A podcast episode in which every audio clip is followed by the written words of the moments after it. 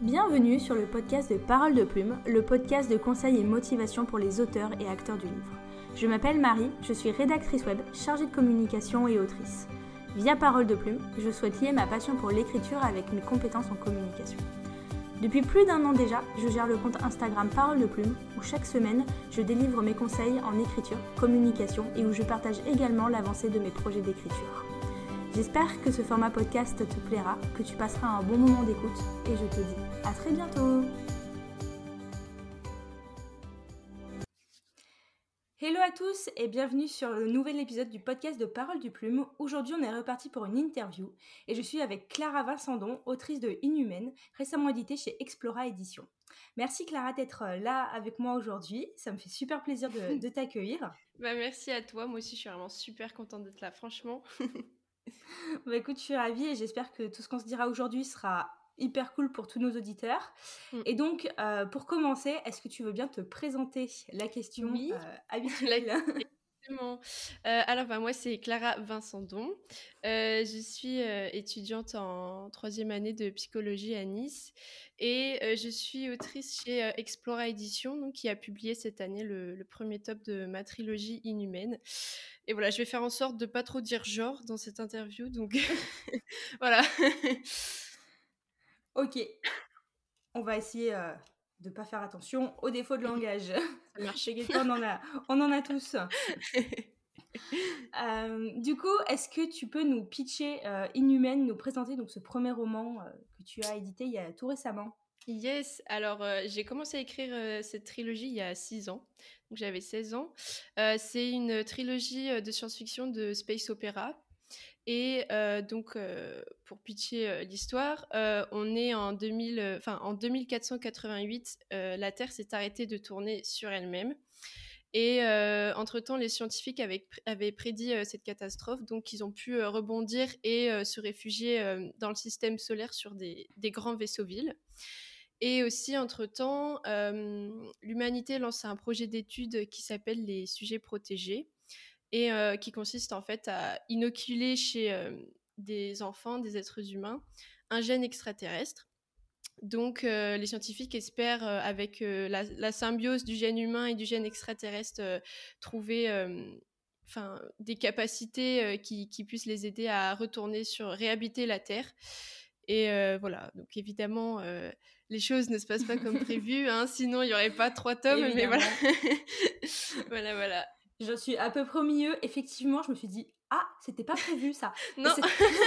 je, je pensais pas que ça allait se passer comme ça. voilà, donc elle peut confirmer. je peux confirmer. Mais heureusement, si tout se passait comme oui. prévu, il n'y aurait pas d'histoire. Exactement, exactement. Oui. Euh, du coup, maintenant, est-ce que tu peux nous dire quel a été le parcours rédactionnel de ce roman? Qu'est-ce qui t'a euh, inspiré euh, pour écrire Inhumaine? Ok, alors euh, en fait, euh, tout a commencé euh, avec un magazine de Science et Vie Junior parce que quand j'étais ado, j'étais abonnée à Science et Vie Junior. Ce magazine me manque énormément d'ailleurs, j'aimais vraiment trop. Et ça n'existe plus du tout ou tu t'es désabonnée parce que tu non, je me suis devenue trop adulte? Oui, je me suis désabonnée. je me suis désabonnée parce que voilà, je pouvais plus. Mais franchement, j'aimerais trop me réabonner, même pour les juniors. Genre, c'est trop, c'est trop accessible en fait. et bref, et donc ils ont sorti un numéro qui s'appelle Et si la Terre s'arrêter de tourner. Ouais. Et il euh, y a eu genre euh, une sorte d'étincelle avec ce avec ce magazine vraiment genre j'y pensais beaucoup et tout et euh, c'est comme entre deux personnes tu vois genre il y a, y a, un feeling et ouais. bah, avec ce magazine il y avait un feeling aussi et, et, vraiment je me suis pas posé de questions j'ai commencé à écrire avec les, les données que me, me, donnait le magazine quoi ouais et et voilà franchement ça part de là mais ce qui m'a inspiré après je reprenais la lecture à cette époque-là, donc je lisais très peu, j'avais pas vraiment d'inspiration littéraire, mais j'étais beaucoup dans le cinéma SF, euh, ouais. donc tout un tas de films qui m'ont inspiré. Mais... Euh, c'est pour ça aussi qu'on me dit que j'ai un, un, style euh, très visuel et parfois limite cinématographique, je pense que ça vient de là. Mais mmh. euh, voilà. voilà, en gros. Mais c'est vrai qu'on est bien projeté quand on... Après, ouais, ouais, moi j'ai des facilités à voir les films, enfin à lire comme si je regardais un film. Oui, voilà. Bah moi c'est pareil, genre j'écris comme si je regardais un film et c'est un style. Euh, ouais. Un style, mais voilà, c'est vrai qu'on se représente vraiment bien euh, mm. vraiment bien les choses.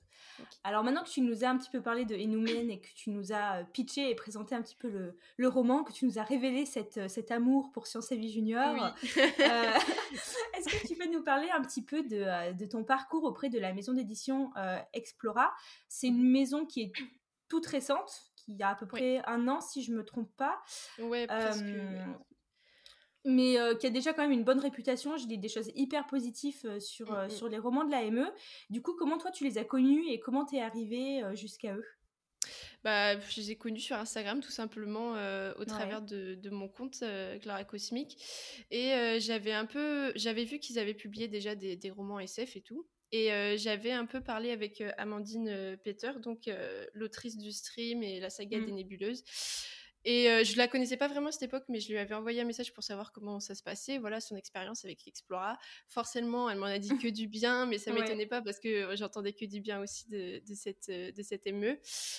Et euh, j'ai envoyé mon manuscrit en été, euh, mais vraiment, genre, sans y croire. Hein. J'étais vraiment dans le mood qui ne tente rien à rien. Bah, il faut de toute façon. Exactement. J'étais vraiment dans ce mood-là, alors que l'idée de l'auto-édition était encore ancrée dans ma tête, quoi. Ouais, tu partais plus sur de la E au départ. Ouais, voilà. C'était vraiment, voilà, qui ne tente rien à rien, je le fais, et puis voilà, voilà. Donc, je me suis dit, let's go. D'accord. Voilà, et vraiment, genre, la, phrase qui ne t'entraîne à rien n'a jamais eu autant de sens pour moi depuis. Ah bah tu m'étonnes. parce, que vraiment, j'ai eu une super expérience avec euh, la maison et, toute l'équipe et les autrices, euh, c'est un bonheur, quoi. Ouais, et du coup, ça s'est passé comment? Donc, t'as envoyé, t'as eu une réponse positive puisque on est là aujourd'hui. Euh, et, et, après, du coup, tout le process éditorial, ça s'est passé comment? Alors, en gros, j'ai envoyé donc mon manuscrit en été. ils m'ont répondu, je crois, trois ou quatre mois après pour me dire qui passait au premier tour, donc au comité de lecture. Ouais. j'ai eu une première réponse positive du comité de lecture, donc déjà là, t'es en mode Ah ouais, ok, genre c'est vraiment genre, tu dis, bon, première étape de passer. Mais bon, il y a toujours ce stress en mode, il peut toujours être refusé. oui, oui. Tant que t'as pas signé le contrat, t'es. Voilà, c'est. T'es pas signé, voilà. Exactement. Donc, il m'avait envoyé des améliorations à faire et tout. Mmh. j'ai modifié selon les conseils des, du comité, enfin, toujours dans la bienveillance, quoi. Et j'ai renvoyé mon manuscrit pour le second tour. Et après, bah, deuxième retour positif. Et là, je me dis, ça y est, ça y est, c'est bon, j'y suis arrivée. oui. Euh, et, voilà, donc ça s'est passé comme ça en deux temps. D'accord. Ok. Donc, euh, c'est bien parce que du coup, tu as fait une première réécriture toute seule et après, du coup, tu as pu bosser euh, tout ce qui Exactement. Exactement. C'était d'abord le comité, les retours du comité, euh, pour euh, voilà faciliter après euh, la lecture pour l'éditrice, quoi, qu'elle revienne pas déjà sur des. Oui. Il y a une première réécriture, voilà, des premières modifications, et après on fait d'autres modifications s'il y en a avec l'éditrice, voilà. D'accord. Et du coup, il s'est passé quoi dans ta tête le jour où le, fameux mail est arrivé? Le fameux. Bah, je pense que voilà, comme toi, euh, comme, euh, comme tout le monde qui a réussi une réponse positive, c'était la joie euh, totale. Je m'en souviens. Alors, moi, j'ai bugué au début. Hein. Oui, ouais, c'est vrai. moi, j'ai appris à la joie. Moi, j'ai vraiment une phase de qu'est-ce que je dois faire? c'est vrai, c'est vrai. C'est vrai, il y, a ce petit temps de latence. Et moi, ça a très vite été la, joie totale. Euh, je me souviens, j'étais avec mon copain, enfin, je sautais partout, genre les papillons, euh, le sourire jusqu'aux jusqu'aux oreilles, euh, une envie de rire qui ne s'arrêtait pas, quoi. Vraiment, la meuf. La joie, quoi. la joie. Et puis d'un coup, gros stress qui prend le dessus, ouais. qui me fait euh, coucou et qui me dit bon bah c'est bien de rigoler mais va falloir un peu bouger ses fesses. Euh. donc euh, voilà, c'était une sorte de mélange entre plaisir et stress. Ouais, mais non mais ça reste bien sûr incroyable quoi. Mais voilà, tu sais qu'il y a encore plein de boulot à faire et genre t'as la joie mais après t'es là en mode bon faut se reprendre maintenant là. Ouais c'est ça ça nous la joie après la, la boulot. Voilà exactement exactement. Ouais. Donc, et, euh, et du coup le travail éditorial ça s'est passé comment? Tu nous as déjà un petit peu dit que t'avais eu un premier tour du comité que t'avais fait une première réécriture euh, mmh, toute mmh. seule.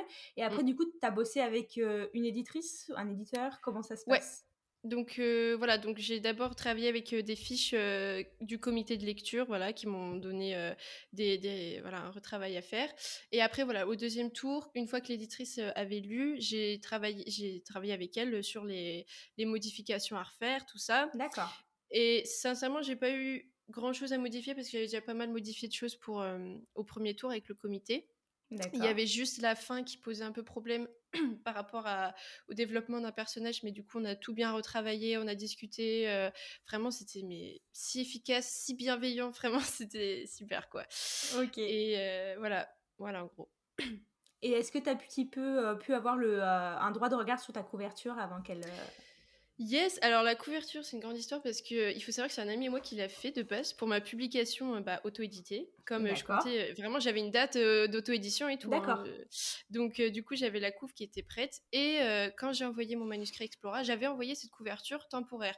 Ok. Et, euh, et voilà, et donc euh, Amandine, et euh, celle qui a fait la couverture, du coup, Amandine et, Lucie, mon éditrice, elles, elles, ont adoré vraiment le, la couverture. Elles se fait ouais, elle, est super sympa, elle représente hyper bien, je trouve. Ouais, ouais, franchement, je suis trop contente. Et donc voilà, donc Amandine a repris le même design, les mêmes couleurs, le même plan. Voilà, on s'est concerté à trois, quoi. Et le résultat, magnifique. Ouais, le résultat est super. Ah ouais, ouais. Et en plus, je suis vraiment contente parce que depuis que j'écris, depuis que j'ai commencé cette saga, j'avais que cette couverture en tête. Genre pour moi, c'était soit ça, soit rien, quoi. D'accord, ah oui.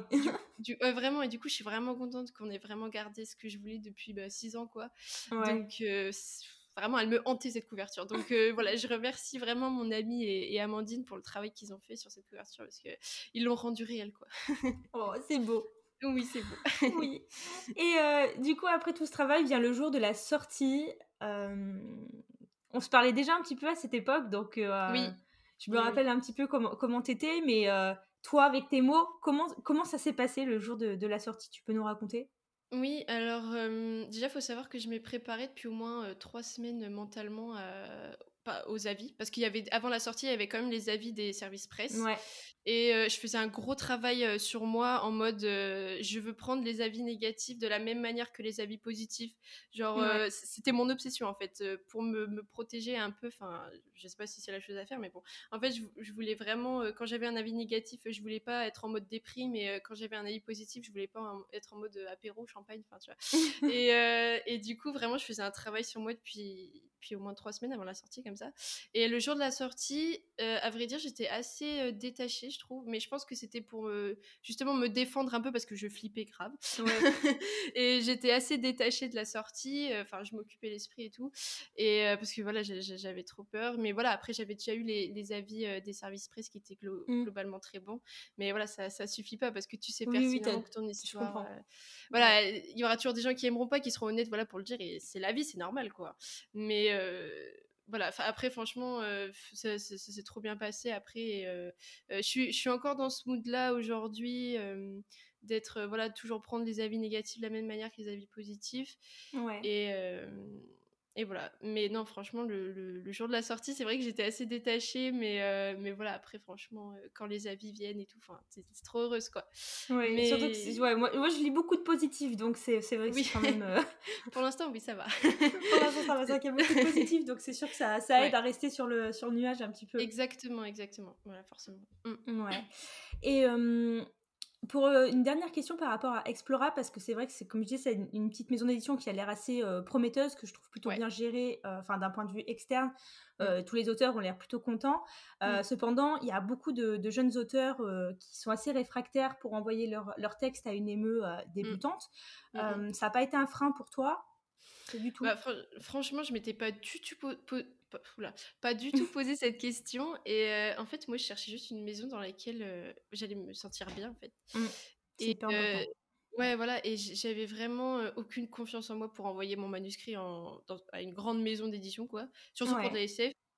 Et encore la dystopie, ça peut aller, mais vraiment du space opéra, même si c'est re en vogue dans les pays anglophones, genre en France, ça stagne énormément. Mmh. Et j'avais déjà vu du coup que Explore a publié pas mal de SF, la fondatrice euh, elle-même, euh, l'éditrice elle-même a publié ouais. Idéologie de SF, donc ça me rassurait déjà quelque part.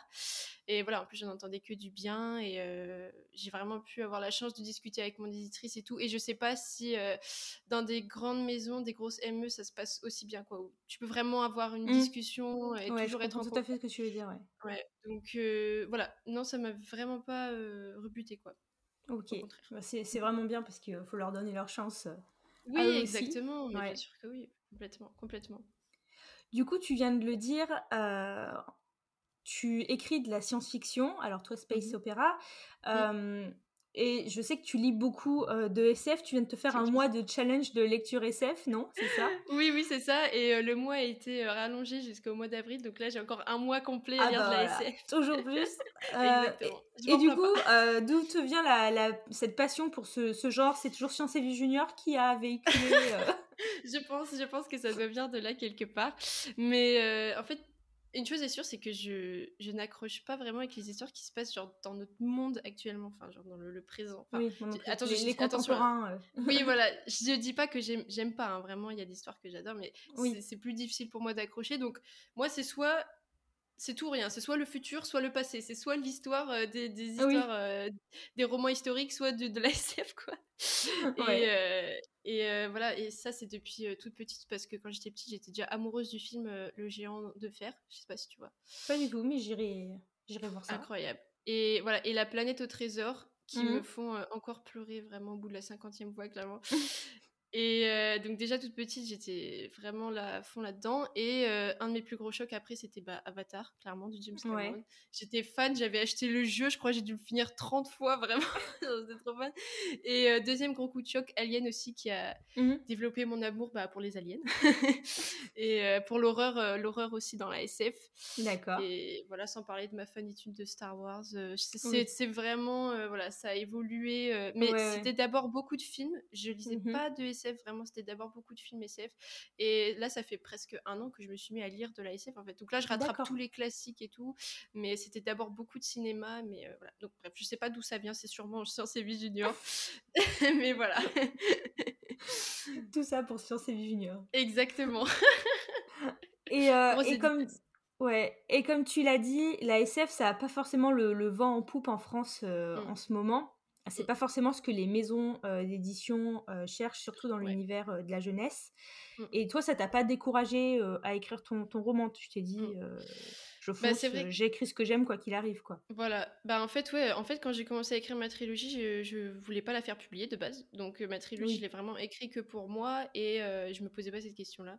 Et après quand, quand j'ai vu que Explora voilà bah publier de la SF, ça m'a un peu rassurée, mais c'est vrai que la SF n'est pas voilà n'a pas le vent en poupe comme tu dis, mais je trouve quand même qu'elle arrive un peu à s'imposer de plus en plus parce qu'il y a beaucoup de sagas de SF euh, young adult qui commencent à, à émerger, enfin qui vont bien marcher. Comme bah il y a Red Rising de Pierce Brown, euh, Insaisissable aussi euh, qui a fait un carton et voilà après le labyrinthe, Divergent, Hunger Games, il y a eu Phobos récemment, Aurora Squad. Enfin je pense que bon, ça n'a rien à voir comparé à la fantasy, la romance qui sont au taquet en ce moment, mais je veux dire, je trouve que la SF arrive quand même à, un peu prendre sa place, je trouve. Enfin, en tout cas, ce que j'ai remarqué, c'est que les gens, ils, ont de plus en plus envie de s'ouvrir à, ce genre-là. D'accord. Et, voilà, ça, fait plaisir. Mais voilà, en tout cas, en tout cas comme j'ai vu qu'Explora publiait de la SF, moi, ça m'a rassuré. Mais voilà, c'est vrai que je peux comprendre qu'il y, a des difficultés à. Voilà, à, envoyer des, manuscrits de science-fiction à des grosses maisons. C'est vrai qu'ils cherchent pas quoi pour l'instant. Enfin, surtout les grosses maisons quoi. Ouais. Mm. Et du coup, c'est quoi selon toi les, codes pour un bon roman de science-fiction? Et déjà, quelle est la, bonne définition de la science-fiction? Parce que, tu vois, moi, typiquement dans ce que j'écris, alors j'ai décrété que euh, mon roman, même s'il se passe dans un univers un peu technologique futuriste, n'étant donné qu'il mmh n'a rien de lien avec le nôtre, que ce n'était pas de la science-fiction, mais plutôt de la science-fantasy. Mmh tu vois, tu nous parlais de Star Wars tout à l'heure. Moi, je classe plutôt Star Wars dans la science-fantasy aussi que dans la science-fiction. Ouais, du coup, est-ce que pour euh, les gens qui nous écoutent, tu peux euh, recentrer un petit peu la, définition science-fiction exacte, oh le premier sens du terme? Alors, euh, bah, science-fiction, bah, c'est un genre de l'imaginaire, comme la fantasy, ça fait partie des, genres de l'imaginaire. Et euh, c'est, en fait, le problème avec la SF, c'est que c'est tellement large mmh. qu'il n'y a, y a, pas, y a pas de, définition exacte à, proprement parler, je pense. C'est ça va être. Euh, voilà. on m'a jamais posé cette question, en fait, je sais pas comment dire. C'est un genre où ça va être beaucoup axé sur le futur, hein, forcément. Mmh. Et il n'y a, pas, a pas forcément de, science à proprement parler. On va dire, il y aura toujours une origine avec la science. Par exemple, il peut y avoir des post-apos où il y a, par exemple, l'apocalypse peut être d'origine scientifique, mais l'histoire en elle-même racontée, il va pas y avoir que de la science tout le temps. Ça va être beaucoup de. Donc, donc contrairement voilà, à ce qu'on peut croire, il n'y a pas forcément de la SF tout le temps. Il y a de la SF très accessible. Il hein, ne faut pas avoir fait médecine ou quoi, ou d'une fac de bio pour, pour lire de la SF. Et, euh, et, voilà, tu as, la, soft SF où ça va être justement les, sciences un peu plus euh, douces, donc tout ce qui est euh, psycho, anthropo, sociologie. Et la hard SF où vraiment là, ça va être vraiment des sciences dures, donc moi, moi j'aime bien, mais c'est vrai que c'est faut bien s'accrocher. Voilà, ça va être de la physique, euh, de l'astronomie, voilà, avec des termes très compliqués. Donc voilà, il y, y, a de tout pour la SF, mais voilà, ça va être forcément axé sur le futur. Euh, c'est un imaginaire très novateur. En fait, tu, mmh. tu, tu, fais un peu ce que tu veux, euh, tu, tu crées un peu. C'est pour ça, il y a pas, pour moi, il n'y a pas vraiment de code. Parce que justement, ce, ce genre est super vaste et super riche, quoi. Mmh. Donc en fait, vous pouvez créer n'importe quoi, genre, euh, enfin avec un minimum de cohérence et de justification quand même. Oui, bien sûr. Bah, franchement, ça, peut passer parce que l'ASF bah, permet d'inventer le, futur ou réinventer l'histoire avec euh, l'Uchronie même. Donc euh, imaginez n'importe quel futur et éclatez-vous quoi. c'est ça le code pour moi. c'est un bon code. Voilà, exactement. Après, voilà, il y aura, y aura forcément d'autres puristes qui vont vous dire totalement l'inverse, mais j'aime pas trop les puristes euh, radicaux qui te disent quoi faire. Alors, moi, je vous dis, la SF, c'est de l'imaginaire. C'est fait pour imaginer. Euh, alors, imaginez ce que vous voulez. c'est mon code. C'est un, un, très bon mantra. Voilà. On le, valide, on va l'écrire. Euh, on va l'écrire Voilà, exactement. J'avoue. Donc, du coup, ma question suivante, c'était que, que recommanderais-tu à un auteur qui voudrait se lancer dans la SF donc je crois qu'on a compris le mot. Euh, faites-vous plaisir. Exactement. Mais euh, est-ce que tu veux ajouter quelque chose? Euh, Recommander. Ah, donc du coup, ça serait pour se lancer dans l'écriture. Oui. Ou, même pas, non, qui voudrait bah, et se lancer dans l'écriture de l'ASF, puisqu'on parle, on parle d'un auteur, mais aussi quelqu'un qui aura envie d'aborder un petit peu ce genre, qui n'est pas très mhm. familier avec ce genre. moi, déjà, enfin, je dirais quand même, même si, tu veux te lancer dans, si quelqu'un veut se lancer dans l'ASF, dans l'écriture, faut faire un minimum de documentation, euh, de documentation que ce soit scientifique ou, pas, parce que voilà, quand même, euh, malgré tout, ça reste de la science-fiction, même s'il euh, n'y a pas des, pavés d'explications scientifiques mm. dans, l'histoire, il faut quand même justifier avec voilà des, des trucs, des, des, explications scientifiques. Mais voilà, enfin, c'est juste le minimum à faire, voilà, que ça soit juste cohérent et euh, expliquer pourquoi c'est pourquoi c'est de la SF parce que si c'est pas expliqué ça pourrait être de la fantasy euh, en fait euh, voilà. Mais voilà je dirais juste ça un, minimum de documentation scientifique même pour l'auteur pour que ça soit plus simple pour lui. Et et après recommander dans les livres par exemple il y a beaucoup de classiques qui ont mal vieilli franchement et qui peuvent vraiment rebuter quand tu connais pas la SF mais il y en a un qui a pas pris une ride c'est la planète des singes de Pierre RPZ de la France. Je, et euh, ah au collège. Ah oui, oui, oui, il y en a beaucoup. Ouais, il, faut beaucoup lire au collège. Il est vraiment, euh, vraiment incroyable. Euh, j'ai adoré. Et, et, après, il y a aussi pas mal de nouveautés qui, qui sont pas mal pour, ouais, pour, pour s'introduire à la SF. Et notamment au Space Opera, je pense à Apprendre si par bonheur de Becky Chambers, que j'ai découvert avec le Galactic Book Club et dédicace. Mais vraiment, il est super. C'est un, court roman, donc voilà. Et aussi, je dirais des, des fleurs pour ah, je dis je sais jamais comment on dit des fleurs pour Algernon ou Algernon je sais pas comment les gens disent de Daniel Keyes qui est aussi très court et très accessible euh, que j'ai kiffé okay. et en film en barre d'infos. Oui ouais ok. Bah je t'enverrai si tu veux les, les, les noms d'auteurs. Ouais je veux bien. Voilà. Ok. Bon bah maintenant qu'on a eu toutes ces références qu'on a fait un petit un petit tour de de l'ASF, on va revenir euh, sur toi. Du coup, mmh quelle est la suite? Parce qu'il me semble que Inhuman, c'est une saga. Il y a un tome 2, un tome 3 aussi. Du coup, c'est quoi la suite? T'en es où dans, tous ces projets? Alors, donc, euh, le tome 2 va bientôt être lu par l'AME. Là, ah, euh, donc normalement, il devrait sortir. On espère qu'il sorte cette, cette année-là, mais voilà, on va voir s'il y a beaucoup de modifs à faire ou pas le stress total. Euh, le tome 3 est encore en cours de, BL. Honnêtement, j'ai pris beaucoup, beaucoup de retard à, cause des cours avec le, tome 3. Et en plus, le tome 3, je sais qu'il y a beaucoup de modifications à faire, donc je redoute vraiment euh, les modifs parce que terminer une saga qui euh, trouver une fin qui pourrait globalement satisfaire tout le monde, c'est vraiment un défi auquel euh, je m'y attendais pas. Il faut déjà une fin qui te satisfait toi. Hein. Exact, et c'est pour ça. Et c'est ce que j'allais dire, la fin que j'ai écrite là me satisfait pas du tout, donc je vais voir avec mes bêta lecteurs. Heureusement, voilà, ils sont là, je suis pas toute seule, hein, mais, mais voilà, j'y crois, j'ai de l'espoir, mais voilà, pour l'instant, pour la trilogie, c'en est là.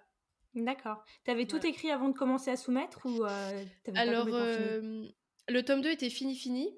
même de réécriture, de correction, tout ça. Et le tome 3, j'étais en train d'écrire le milieu, la fin, ouais. Mais j'avais pris beaucoup de retard avec les cours. Donc, ok. Mmh, mmh. Et je sais aussi qu'il y a d'autres projets qui sont un petit peu dans, ta tête. alors, ils ont été mis en pause par pause forcée par les partiels. Voilà. je pense que tu n'es pas la seule. Vous êtes beaucoup d'étudiants dans ce, dans ce cas en mmh. ce moment, à mon avis. Est-ce que tu veux nous parler un petit peu de, de ce futur projet, de ce nouveau texte? Comment tu l'abordes? Alors, donc, oui, bah, je t'en ai, pas mal parlé, tu connais un peu déjà. Oui. alors, en fait, c'est c'est une duologie de, de planète opéra. Donc, ça veut dire qu'il se passe sur une, une planète uniquement. D'accord. Et que j'aime vraiment, vraiment beaucoup, mais qui me donne beaucoup de, de fil à retordre. Mais voilà, en fait, euh, en fait je pense qu'elle me donne du fil à retordre parce que quand tu passes six ans à écrire euh, le, le, même univers, euh, mmh. les, les, mêmes persos et tout, après, c'est très, très compliqué de, de, faire la transition avec un autre mmh. univers. Et là, je suis encore très timide avec mes, mes nouveaux personnages et l'univers n'est pas assez riche à mon goût. Mais voilà, j'y tiens beaucoup. J'ai beaucoup d'espoir dans, dans, cette duologie. Et euh, voilà, j'ai vraiment très très hâte de la reprendre, mais là j'avoue, il faut que je fasse une pause, que je reprenne un peu tout euh, à zéro quoi. Et, euh, et, voilà. Après le pitch, je pourrais pas trop vous le faire encore parce que c'est pas encore clair clair, mais mais voilà, en gros ça va se passer sur une planète avec une société matriarcale principalement. D'accord. Et et voilà, et voilà, il va se passer plein de trucs. On a hâte, de, on a hâte, de, on a hâte de découvrir euh, voilà. ça aussi. Donc toujours dans la SF, en tout cas, c'est bien parce que tu restes vraiment fidèle euh, au genre que tu aimes. Mmh, mmh. J'ai que, euh, c'est hyper important. Ouais, ouais, ouais. Bah, il y en a qui vont me dire, faut, faut un peu changer des fois et tout, mais non, moi je suis bien dans la SF. c'est moi tranquille. non, après j'ai un one shot de thriller psychologique en tête qui est pas du tout de la SF, mais voilà, pour l'instant. Euh, et j'en ai un autre euh, de thriller psychologique, mais c'est de la SF, donc voilà, ça reste de la SF principalement quand même. Ouais, ça reste vraiment ton genre de prédilection. Tu, tu veux pas changer pour pouvoir coller à. Euh, enfin, voilà, bah, on sait qu'en ce moment, on l'a dit, c'est ce qui marche de fou, c'est la, la, la fantasy, la romance mm. fantasy. Mm, mm. T'es pas du tout dans l'optique de te dire, je vais écrire une romance fantasy parce que c'est ce qui marche. Tu, tu restes ah vraiment dans le genre que tu aimes. Ouais, ouais. Alors, j'adore la fantaisie, hein. c'est vraiment pas ça, mais euh, mon tout premier livre que j'ai écrit pour moi, que j'ai jamais publié, c'était de la fantaisie. J'ai kiffé écrire, mais, euh, mais ouais, je, là, je me vois pas du tout, du tout écrire de la fantaisie, mais j'adore ça, hein, par contre. Hein, je suis pas du tout. Euh, ça, c'est un cliché aussi, les fans de SF, ils aiment pas la fantaisie, pas du tout. ça reste de l'imaginaire, c'est top. Mais ouais, non, pour l'instant, pas du tout. Je, je me vois pas écrire de la fantaisie, de la romance en plus. Je suis pas très romance en plus. Donc voilà. Comment ça? Moi, j'attends de voir s'il va y avoir une romance. Hein. non, mais oui, bien sûr. Je, sens des petits trucs. Euh. oui, bah, enfin, ça, comment dire, ça tourne pas que autour de ça, mais bien sûr. Oui, non, c'est pas, le, c'est pas une romance, quelque chose, c'est euh, une science-fiction avec un peu de romance. Exactement. c'est plutôt ça, ouais. C'est exactement ça, voilà. Quand même un peu un petit peu. On aime ça. voilà. Euh, du coup, Clara, avant qu'on avant qu'on termine, est-ce que tu as un dernier mot euh, pour, euh, pour les gens qui nous écoutent? Mm-hmm. Alors oui, un dernier truc par rapport à la SF, hein, évidemment. évidemment, on est là. On est là pour ça. exactement. Je sais qu'il y a plein de gens qui, qui n'aiment pas la SF ou qui sont indifférents. Et ce que je juge en aucun cas, bien sûr. Mais en fait, je pense que la SF, elle se cache un peu partout. Et je suis sûre que les gens qui disent qu'ils n'aiment pas la SF, en fait, ils ont adoré, adoré un film qui, qui est de la SF, mais qui ressemble pas du tout euh, à ces clichés. Genre euh, les piou piou piou, les vaisseaux, les robots, c'est pas que ça la SF. Et euh, à ne pas oublier que Wally, Jurassic Park, SOS Fantôme et même Lilo et Stitch, c'est de la SF. Donc on peut croire qu'on n'aime pas la SF, mais en fait si. Voilà, je sonne un peu comme une, sectaire, j'ai l'impression, en fait, la, meuf qui veut rallier tout le monde dans sa secte de SF, tu sais. voilà, c'était juste mon dernier mot. D'accord, ok. Et eh bah ben, écoutez, si, comme Clara, vous voulez fonder une secte euh, SF, écrivez-lui. je suis là. Je vous mettrai son Insta en barre d'infos. ok. Voilà. Bah écoute, euh, je te remercie pour, euh, pour ce moment et pour cette essence. C'était très sympa et je trouve que c'est vraiment cool de pouvoir parler de, bah, de l'ASF aussi, qui est un genre bah, qui est un petit peu oublié ces derniers temps. Et comme tu dis, je pense qu'il y a beaucoup de choses aussi que qu'on ne pense pas forcément que c'est de l'ASF. Tu vois, par exemple, tu m'as cité le labyrinthe et Hunger Games tout à l'heure. Mm, pour moi, mm. ça partait directement dans le genre dystopie. Oui. sans forcément me dire que c'était de la SF alors que bah, effectivement euh, si. Oui exactement Hunger Games tout ça oui bien sûr je pense qu'il y, y, a des gens qui aiment la SF mais qui s'ignorent. Enfin des oui et voilà c'est ça, des fans de SF qui s'ignorent parce que pour eux exactement. c'est pas forcément de la SF ils font comme moi ils le classent en dystopie jeunesse et puis euh, voilà, c'est ça. sans forcément se, se, dire que ça peut être de la SF voilà c'est pour ça. Donc euh, les gens vous pourriez vous réveiller une passion réveillez-vous une passion pour la SF. Non, mais c'est vraiment ça, c'est ça. Bah, franchement, merci à toi parce que ça fait plaisir de voir que voilà, de, de, laisser la parole aussi à, à des auteurs de SF. Euh, voilà, la SF, vous en faites pas, hein, elle est très gentille. Donc euh, voilà, ça fait plaisir aussi. Ok, bah écoute, je te remercie Clara d'avoir été avec moi aujourd'hui, de nous avoir euh, communiqué ta passion pour Science et Vie Junior. Bah, avec plaisir. Là, je leur ai fait de la pub là. ouais, tu leur as fait de la pub, tu as aussi fait de la pub euh, à ta maison d'édition. Oui, bien sûr. C'est cool aussi. Mm. Donc euh, merci d'avoir d'avoir échangé avec nous. Eh et, ben, je cite pour tous les fans d'imaginaire, avec un peu de chance, Clara sera aux Imaginales fin mai, où je serai aussi. Donc j'espère qu'on aura tous l'occasion de, de, se rencontrer et ça serait trop bien. pouvoir échanger trop de, ah tout le genre de l'imaginaire qu'on adore. J'ai trop hâte, exactement. ouais. Bah écoute, merci Clara et puis euh, à bientôt. Et eh ben merci à toi, à bientôt. à bientôt. Merci à tous de nous avoir écoutés et je vous mets toutes les informations de ce podcast en barre d'infos. Et nous on se retrouve mardi pour un nouvel épisode. Bye bye